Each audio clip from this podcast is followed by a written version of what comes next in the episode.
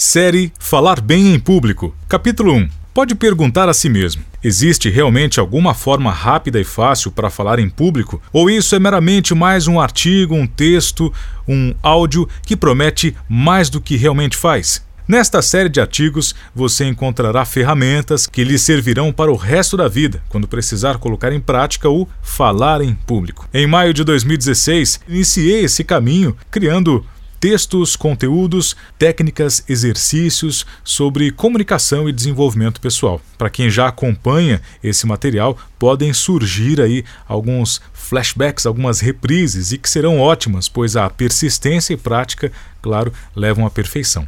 Primeiro ponto a ser seguido na hora de falar em público. Ó, oh, apenas isso. Fale sobre algo que ganhou o direito de falar através de um estudo ou experiência. Fale sobre algo que conhece e que sabe. Não perca 10 minutos ou 10 horas a preparar um discurso, perca 10 semanas, 10 meses, ou melhor, perca 10 anos. Fale sobre algo que tenha despertado seu interesse. Fale sobre algo que deseje profundamente comunicar para o seu público. Para ilustrar o que eu quero dizer, vamos pegar um exemplo.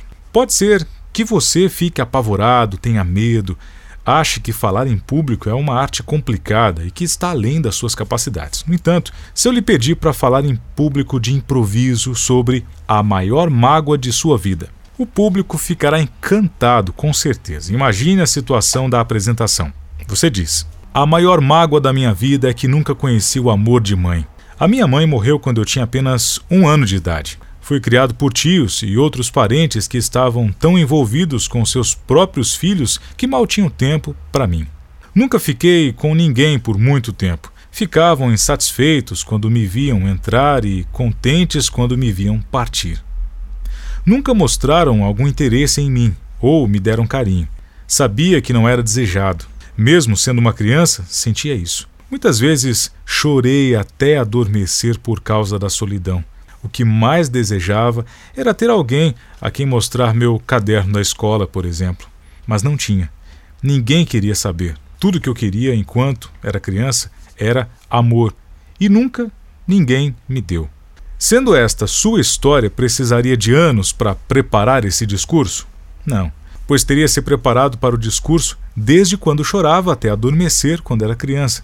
Teria se preparado para o discurso ao lhe doer o coração quando não tinha ninguém para quem mostrar a sua caderneta da escola. Não se admire falar bem sobre um assunto tão forte. Nesse caso, se preparar para o discurso era deixar os seus sentimentos e recordações reprimidos virem à tona.